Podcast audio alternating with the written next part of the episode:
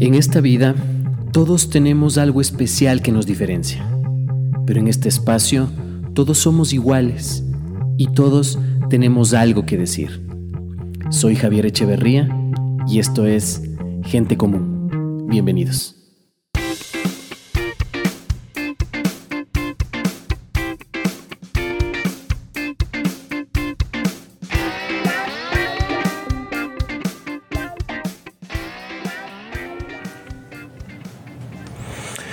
Buenos días, buenas tardes o buenas noches, no importa dónde, cuándo o a qué hora estás escuchando esto, lo importante es que lo estás escuchando. Muchísimas gracias. Eh, episodio 8, temporada 2, gente como un podcast. Y eh, bueno, en el transcurso del tiempo, la, bueno, para comenzar, hace más o menos dos semanas eh, se cumplieron 14.610 días de mi nacimiento, o sea, cumplí 40 años. Entonces tienes una, un punto de evolución en todo este tiempo. Naces, eh, obviamente cuando eres bebé y pasas a ser niño, te olvidas de lo que es ser un bebé. Cuando estás en tu niñez y pasas a tu adolescencia, te olvidas de muchas cosas de tu, de tu, de tu niñez. Y cuando pasas a tu adultez, te olvidas de muchas cosas de tu, de tu adolescencia y de tu niñez y todo el asunto.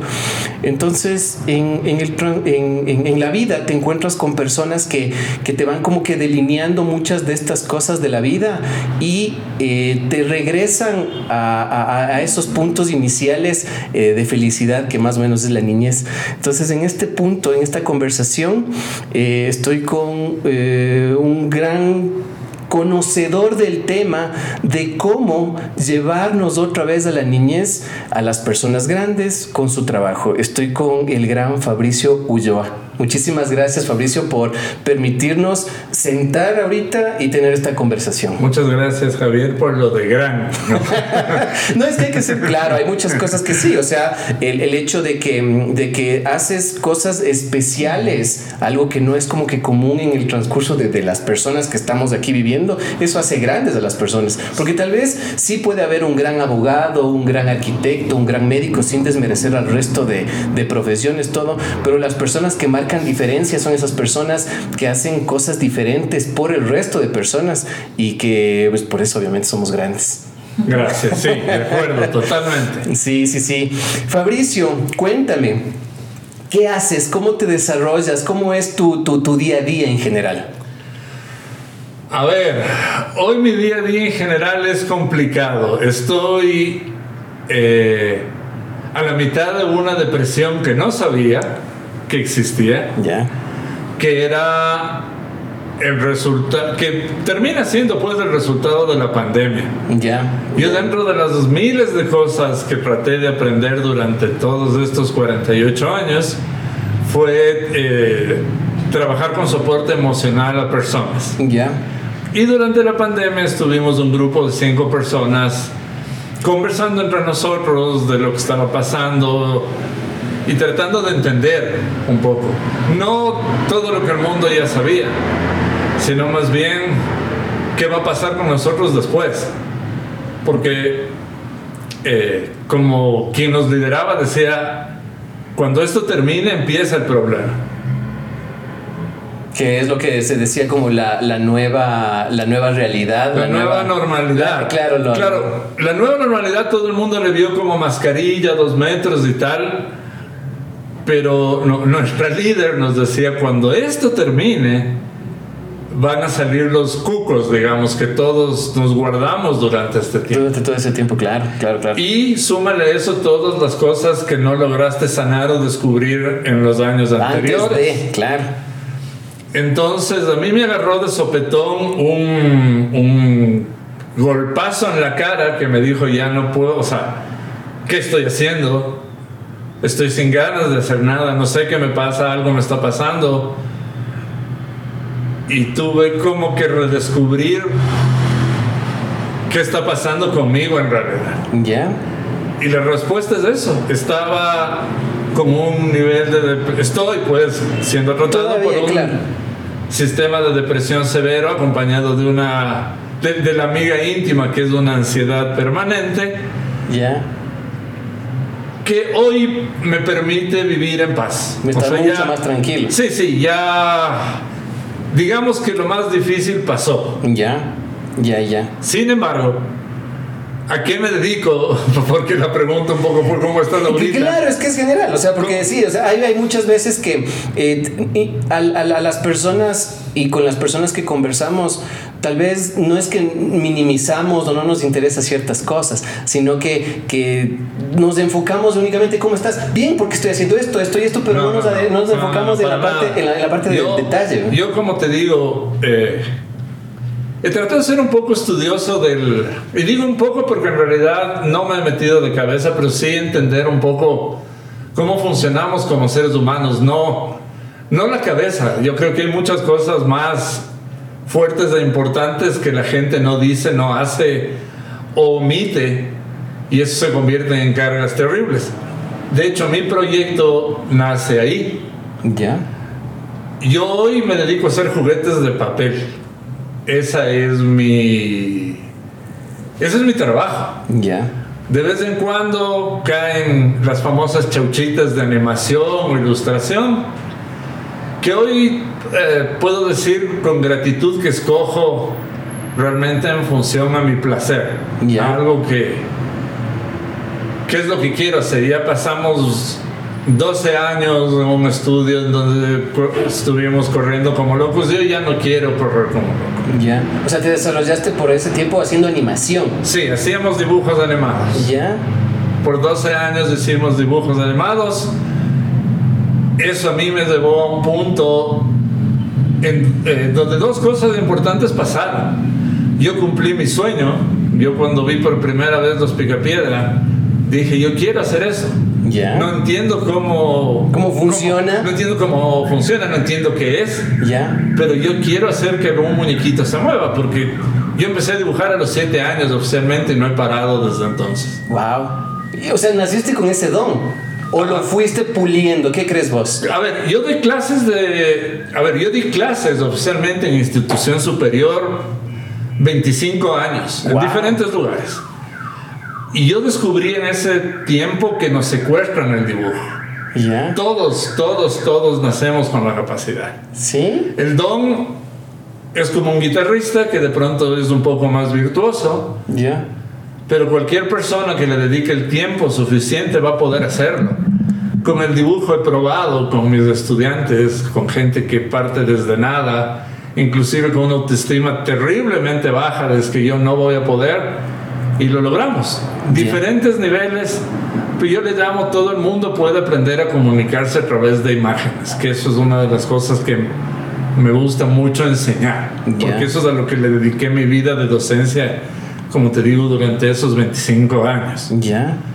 Entonces, yo empecé, ah, ah, decía dos cosas, el estudio logró cumplir mi sueño de que niños de este país y de otros países vieran eh, lo que hicimos. ¿Cuál es el proyecto más fuerte que hiciste en ese tiempo? Ah, Porque vos dices los niños de aquí, niños del extranjero, ¿qué, qué, qué vieron ellos? A ver, vieron un proyecto que se llamaba Popop y Sansan aquí, Ya. dos, dos cortos animados. Esos dos cortos animados ganaron eh, un espacio de, de proyección en varios festivales en el exterior. ¿Ya? Eh, hubo un programa para niños muy chiquitos que se, se llamaba La Caja Mágica, que también se mostró en Chile. Y uf, en algunas otras Sí, cosas, cosas. pero eso es Ah, como lo más, lo más fuerte, lo lo más más- significativo, Ya. digamos. Son cosas, mira, que, que, que la- no sabemos. Sí, ¿no? Sí, Entonces, imagínate, o sea, nos enfocamos mucho en cuántos goles hizo la selección. No, o, pero no, o nos enfocamos mucho en lo que está haciendo el alcalde o los asambleístas o... O lo que sale mal, O claro, o cuántos programas de, de prensa rosa están en todos los canales de televisión, pero nos enfocamos en esto que realmente puede ser significativo para muchas personas. Porque, o sea, imagínate que todo esto que vos estás planteando y obviamente dejando atrás un poco tu, tu, tu, tu cuestión ahorita de la depresión y todo esto, hay muchas cosas que puedes ver hacia adelante. Y, y si te centras en lo que dejaste atrás, no podrás ver lo que hay más adelante. Entonces, todo eso también parte del punto en el que vos con tu creatividad de la gráfica, de los dibujos, de las imágenes, ¿cuánto puedes ayudar a las personas? No, totalmente, totalmente. E- Ese, ese siempre es el punto de... fue- Ese siempre fue el punto de partida de alguna manera. No, no entendía cómo al principio. Cuando empezamos a hacer los proyectos animados, yo hablaba con Daniel, con mi socio, y le decía, yo quiero hacer algo que cuente algo que deje mensaje. Yo no quiero hacer hora de aventura, con el respeto a todos los estudios y cosas que voy a nombrar, pero yo no quiero hacer hora de aventura o un show más o cosas por el estilo que están vacíos. Es un contenido muy rápido, muy versátil, muy bien animado, pero que no deja nada. O sea, no deja nada de como que de, mensaje, pero, pero deja la parte económica, puede ser. Claro, para mí no hay contenido y algo sin contenido no es consumible a mis 48 años. Probablemente si tú le preguntas a mi hijo que hoy tiene 14 años, le parecerá muy gracioso y tal vez bien retenido, pero yo sí creo, y esto lo decía en clases, que nosotros sí tenemos la responsabilidad como realizadores de comunicar. No es solo hacer dinero, es comunicar y estar trabajando con las mentes más sensibles, que para mí siempre fueron los niños chiquitos, es como a donde la, gran mayoría de mi proyecto ha ido enfocado a los más pequeños. Entonces yo sí tengo metido eso en la cabeza de que lo que sea que les muestres, tiene que dejarles algo bueno. algo, Sí, algo interesante, algo en lo que puedan pensar. Ya. Ya, ya. Entonces, no, no, sé por dónde nos... Ah, bueno, sí, cumplí mi sueño, hicimos... Quise hacer eso, cumplí mi sueño, es decir, se cumplió, dije, ok, se logró. Ya. Pude tener el estudio de animación.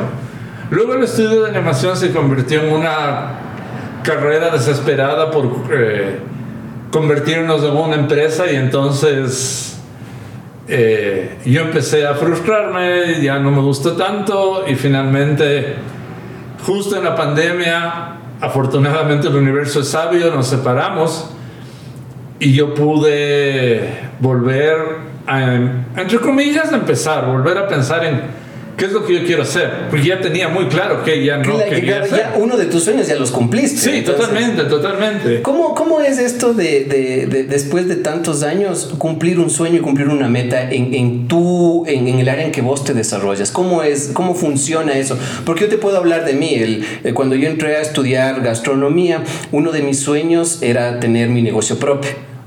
Entonces, yo cuando llego a tener mi negocio propio me doy cuenta de que se cumple el sueño, pero viene el sueño cargado de millones de cosas encima, ¿me entiendes? De un montón de eh, responsabilidades directas, indirectas de muchas personas que están a tu cargo y un montón de sentimientos. ¿Cómo, ¿cómo, es, cómo es en, tu área eso? Hay mucho aderezo detrás de ese simple plato de sopa, como claro, exactamente. Hay miles de cosas. Mil cosas, claro. Y, es, y, es, y es como vos dices, o sea, hay, hay un punto de frustración, hay un punto de, de, desdén en el poder decir, ok, ya cumplí mi sueño, pero no sé si era el sueño que quería cumplir. Yo no tengo, a ver, para mí sí estuvo claro. Yo, a ver, ¿cómo sé cuándo se cumplió? Tuvimos, primero cuando festivalearon los productos, cuando los productos, la gente de otros países los vieron con la calidad suficiente como para ser mostrados dije, ok, lo hicimos bien, que era lo primero que para mí era muy importante. Ya. Porque tenemos e-, ese, no sé, esa sensación de que en Ecuador las cosas no, no se hacen bien siempre, o pocas cosas. Pocas se cosas se hacen bien, claro. Esa es como que la, consigna del ecuatoriano. Nuestro propósito era, tiene que hacerse bien. Ya. Entonces, cuando nuestros proyectos pudieran salir y nosotros pudimos ir acompañando algunos de esos proyectos y, hablamos con gente, vimos reacciones, de decir, ok, hicimos bien el trabajo. Y, de una forma bastante empírica en un principio, porque no sabíamos nada, o sea, sabíamos muy poco, yo me atrevería a decir que casi nada. Luego para mí el segundo gran, gran, gran medidor fue cuando paseamos por eh, escuelas dentro de Quito y los niños se sorprendían en, los momentos que había que sorprenderse, se asustaban en los momentos que había que asustarse, se mataban de la risa en los gags de humor. Y hubo un, hay una escena de una explosión en donde un mono es como que se vuelve loco y varios niños lloraron y salieron. Entonces me sentí muy mal, la verdad, pero si fue como funcionó. Claro, ese es el objetivo del proyecto que estabas haciendo. Funcionó, es decir, le tuvieron miedo a lo que se planeó que le tuviera miedo. No hubiera querido jamás que lloren, pero, pero funcionó. Ya. Entonces me, me- eso me hizo sentir satisfecho y lo tengo muy claro. Lo que no quiero ser, y hoy lo tengo más claro que nunca, es un empresario. Porque las personas desde el diseño humano, que es algo que empecé a leer y entender ahora, eh, es como que tenemos diferentes formatos. Ya. Y yo no soy un generador, Ya. yo soy un materializador. Materializador. No eres un dador. Yo no soy, no sí, pero el, dentro de esto que te digo del diseño humano, hay personas que son capaces de hacer dinero muy fácil. Muy fácil. Muy, muy sí, fácil. sí, sí. Y necesitas dentro del diseño humano juntar quizás tres o cuatro personas distintas para que algo suceda bien. Y que eso pueda tener éxito entendido como que llega donde tiene que llegar, la gente le gusta, lo compra, lo usa y vuelve por más. Es decir, es, es una cosa que sí llega a la gente y por eso está dispuesta a pagarla. Ya, ya. Oye, qué, qué, qué interesante lo que acabas de decir. Yo en algún punto de, de- de mi vida entré a estos como talleres de liderazgo que te Correcto. enseñan, sí, en el que te dicen que tienes que ser un líder. O sea, te no te enseñan, pero te van como que encaminando para ser un líder. Y yo en un punto de esto, yo me di cuenta de que podría ser un líder, ¿ok? Entonces me puse el traje de líder y dije, ok, voy a salir al mundo y seamos ese líder que estamos diciendo. Pero me di cuenta que, que no es necesario eso que no, no es un punto de importancia el llegar a ser el más, el más grande o el primero, si el primero necesita también un equipo para estar en, ahí arriba. Entonces yo me di cuenta que no soy un líder nato, que yo soy un apoyo nato. Y eso me dejó mucho más tranquilo en el... Y esto me costó muchas cosas. Me costó también frustraciones, me costó muchas tristezas, me costó mucho darme contra la puerta de, de- de ciertas cosas de, de que no se podía abrir esa puerta. Pero si yo soy un líder, ¿por qué no la puedo abrir?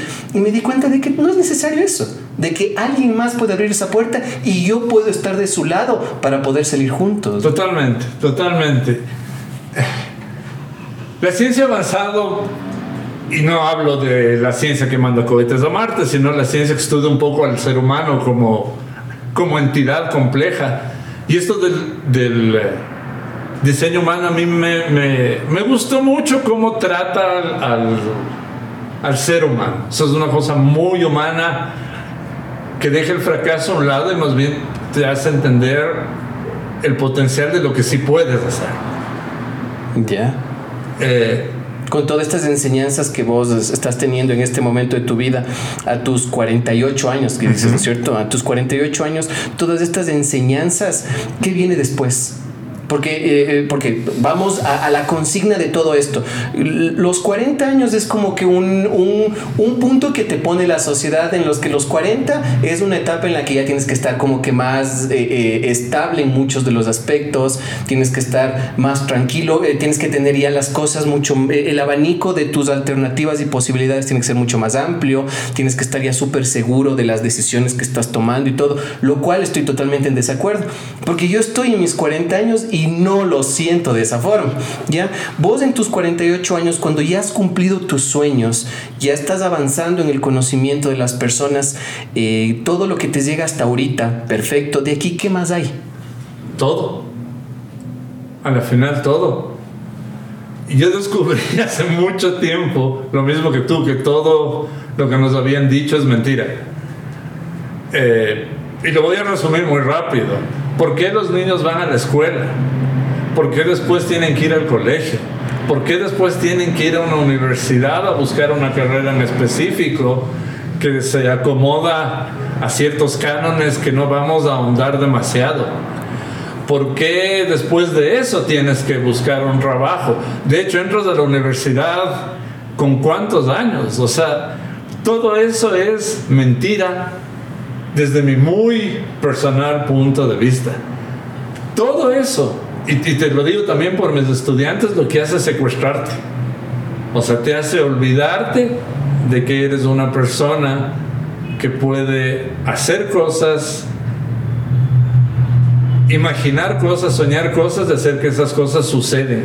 Es que hay una cosa también, nos gusta creer más en las mentiras que en la verdad. ¿no? Yo creo que estamos demasiado evangelizados dentro de un sistema que existe. No le voy a poner juicio. Solo sé que es mentira.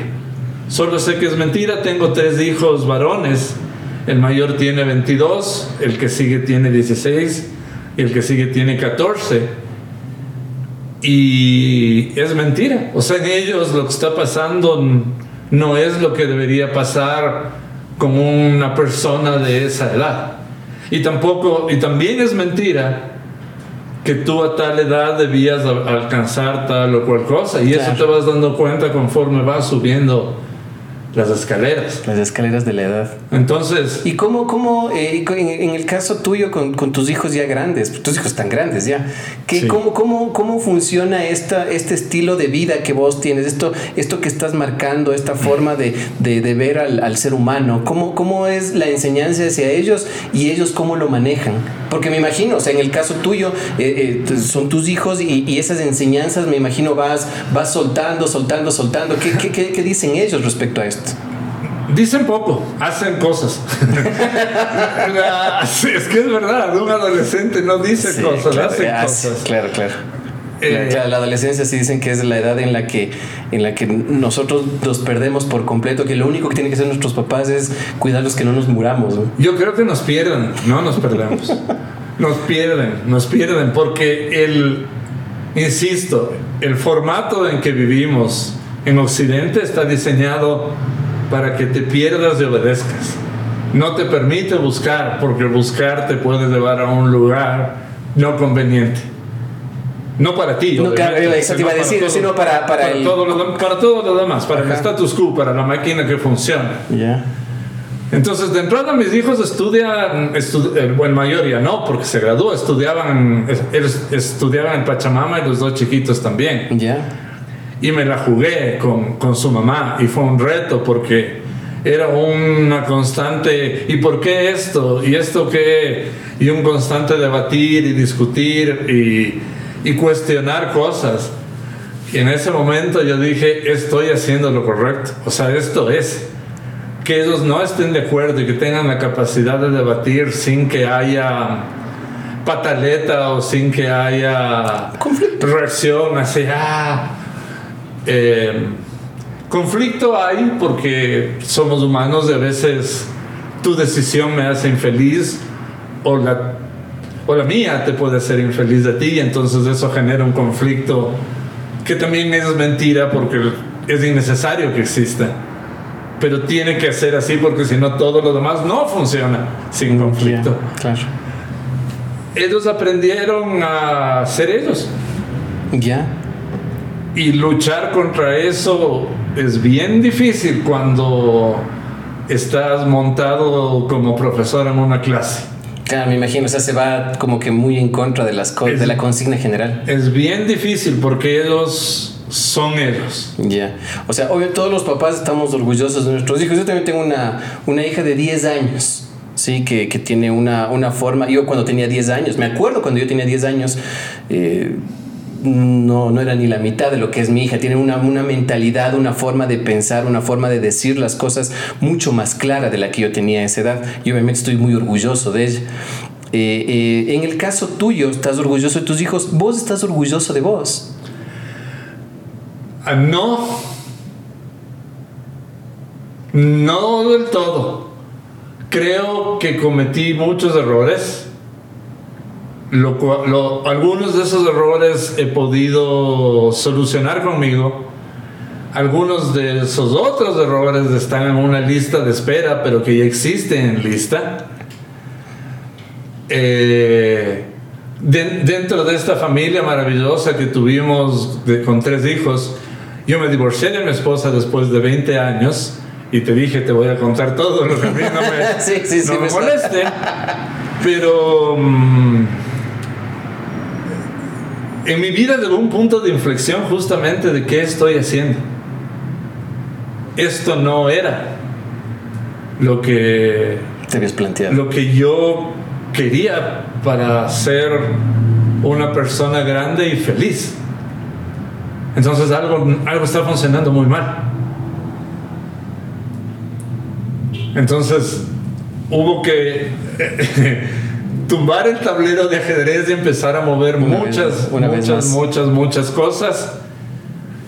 Y dentro de eso, obviamente, eh, la separación de la familia, que es dura, pero sin embargo, yo sí creo mucho en que la vida y el universo no te ponen nada que no estés listo para para lidiar. Claro, puede ser duro, pero a veces es muy necesario. O sea, es mejor tener la consigna de, de, de, me fui de ahí no, no, no por cobarde ni por miedo, sino porque era lo que realmente necesitaba. Claro, ¿sabes qué me costó ahí mucho? Y, y eso es unas cosas complicadas yo me centré mucho en qué van a decir todos los demás. Ah, sí, sí, tienes mucho ese looking good del, del resto de personas. Claro, a pesar de que yo tomé la, decisión fue más empujada desde mi perspectiva de vida como te comento, es yo no quiero ser juzgado.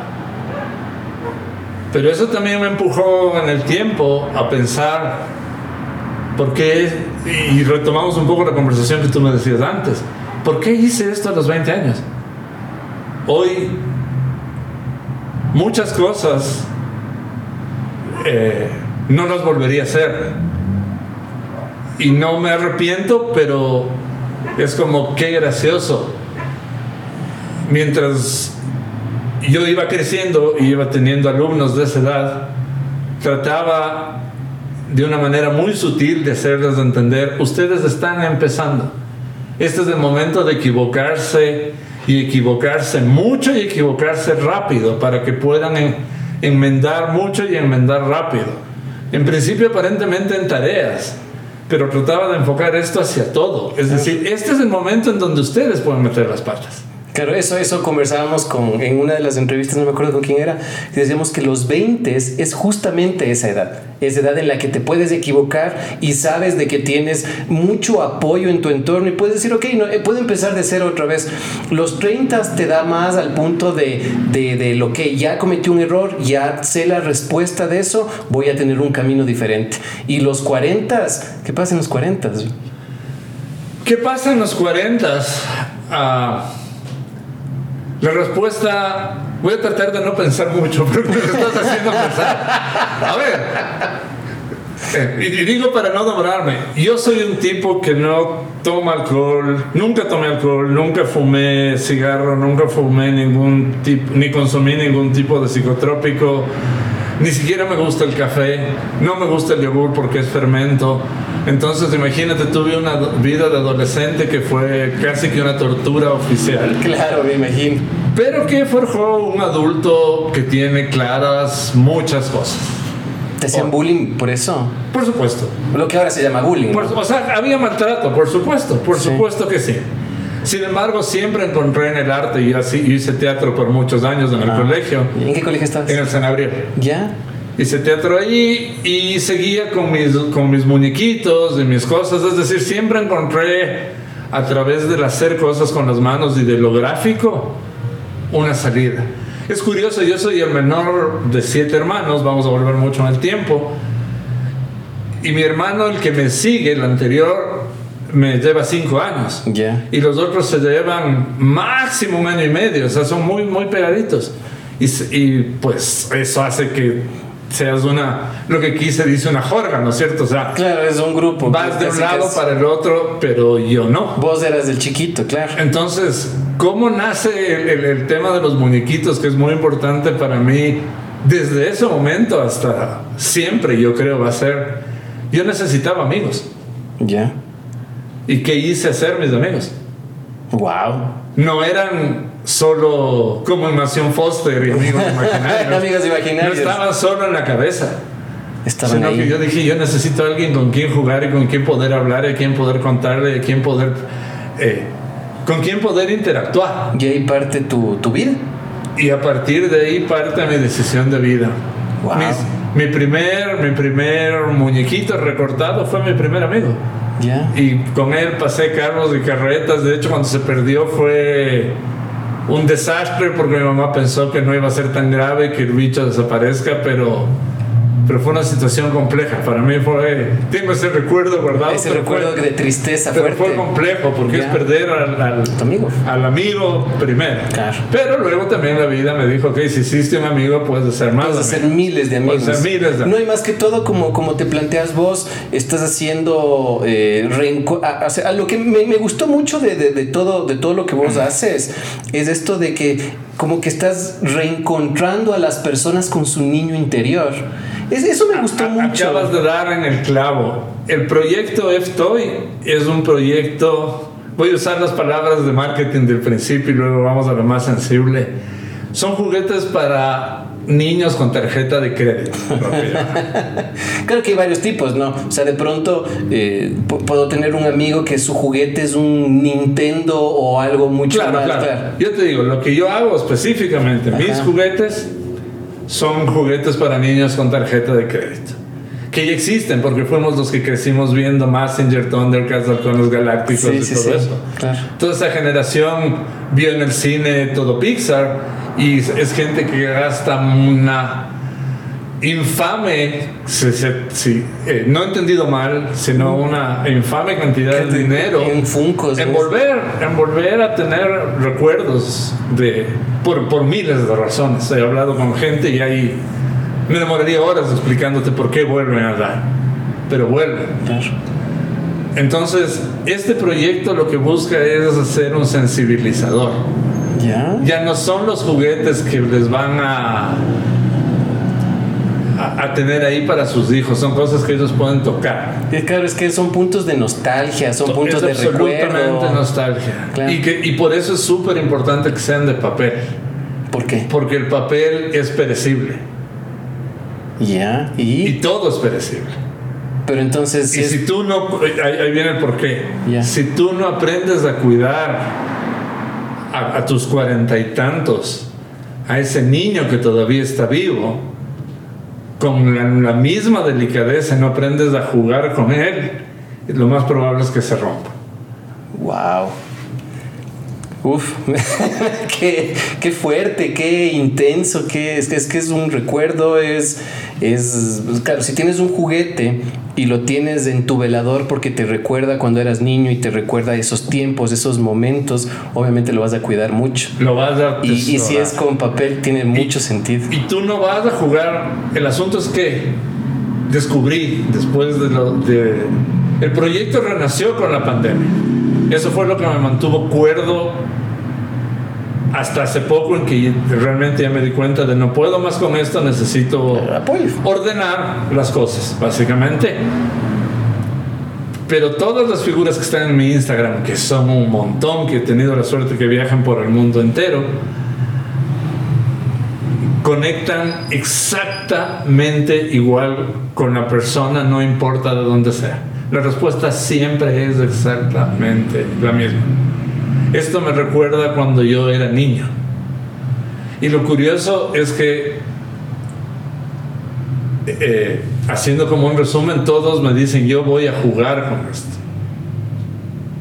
Porque mis muñecos se mueven, tienen sistemas magnéticos, se salen, se ponen cosas. Sí, sí, les No, es una cosa común, es un, es un juguete para jugar, para Claro. que un adulto pueda jugar. ¿Y con quién puede jugar un adulto superado sus 40? Con el niño que niño está esperando Wow. volver a jugar. Qué, qué fuerte, qué, qué interesante. El proyecto es un sensibilizador, Javier, por eso. Es un volver a conectarte.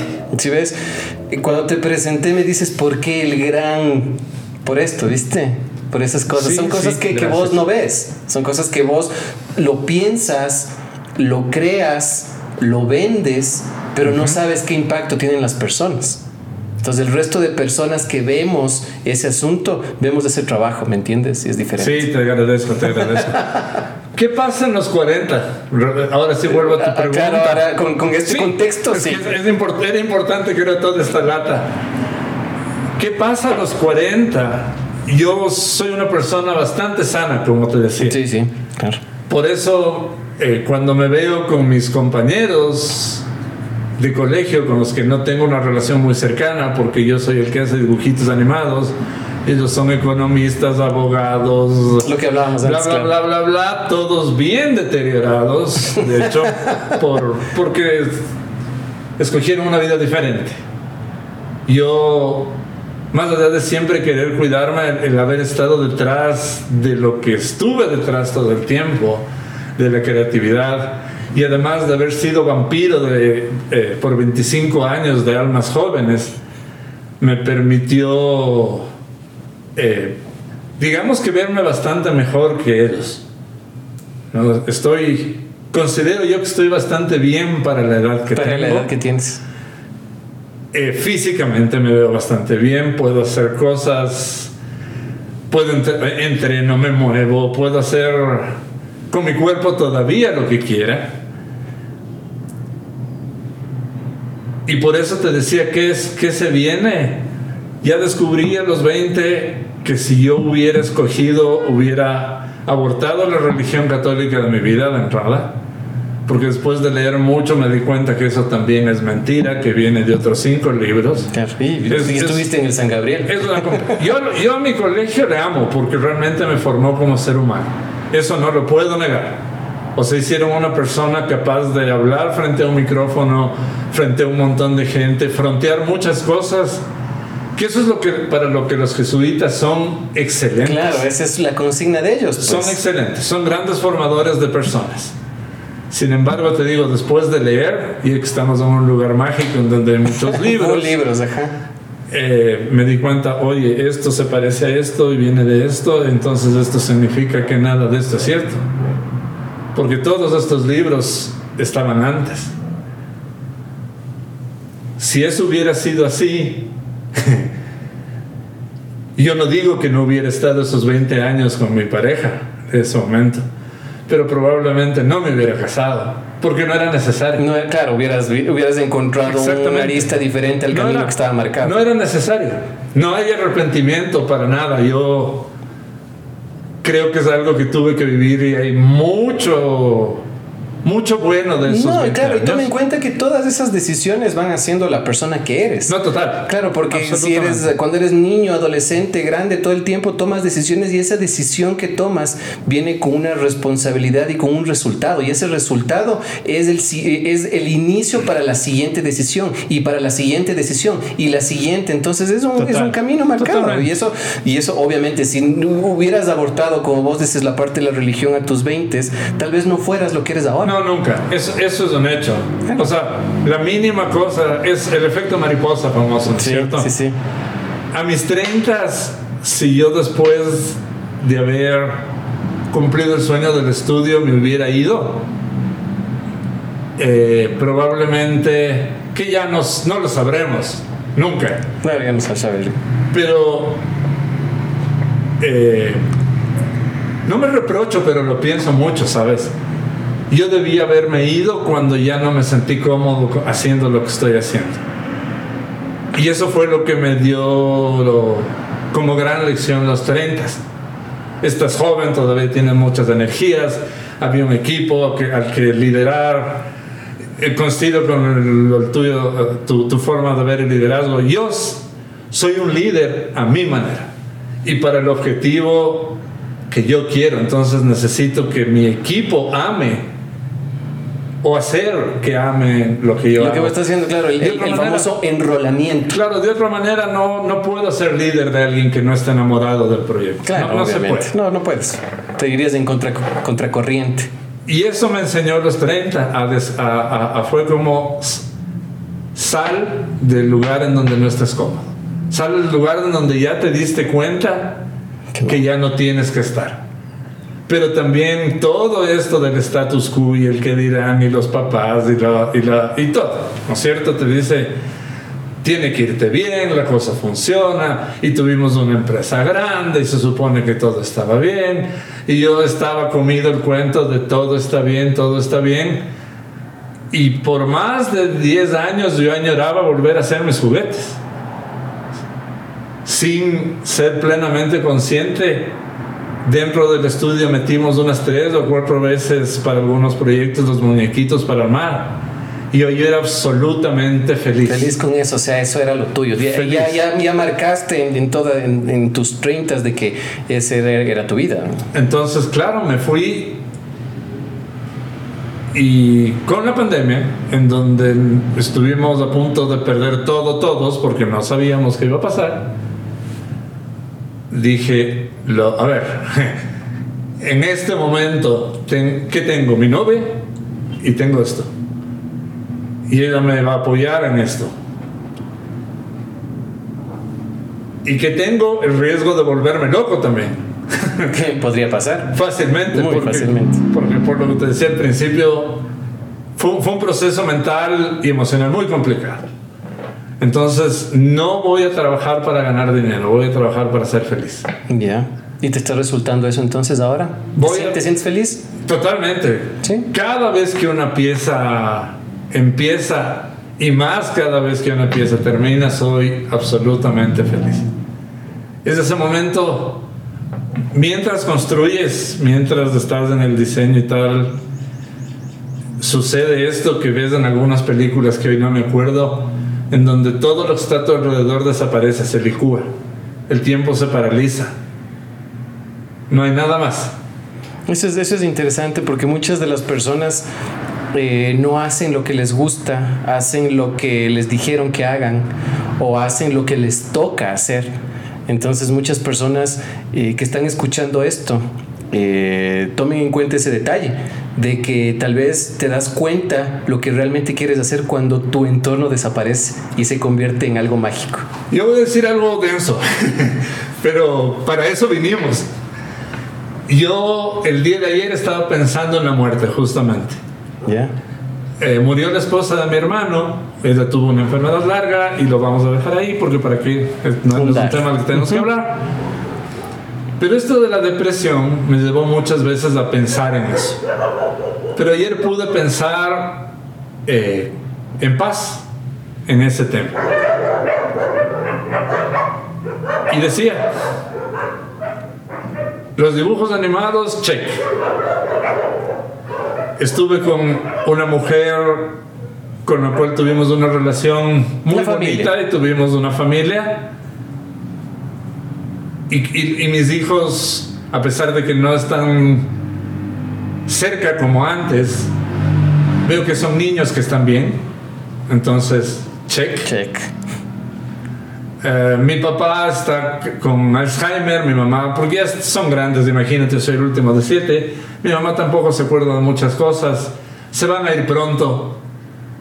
Vivieron una vida feliz y hoy tienen, mi papá ninguno, mi mamá poquitos recuerdos de lo que pasa. Entonces, de alguna manera también, check, ¿no es cierto? Porque ya está. Ya se, claro, se cumplió varias cosas.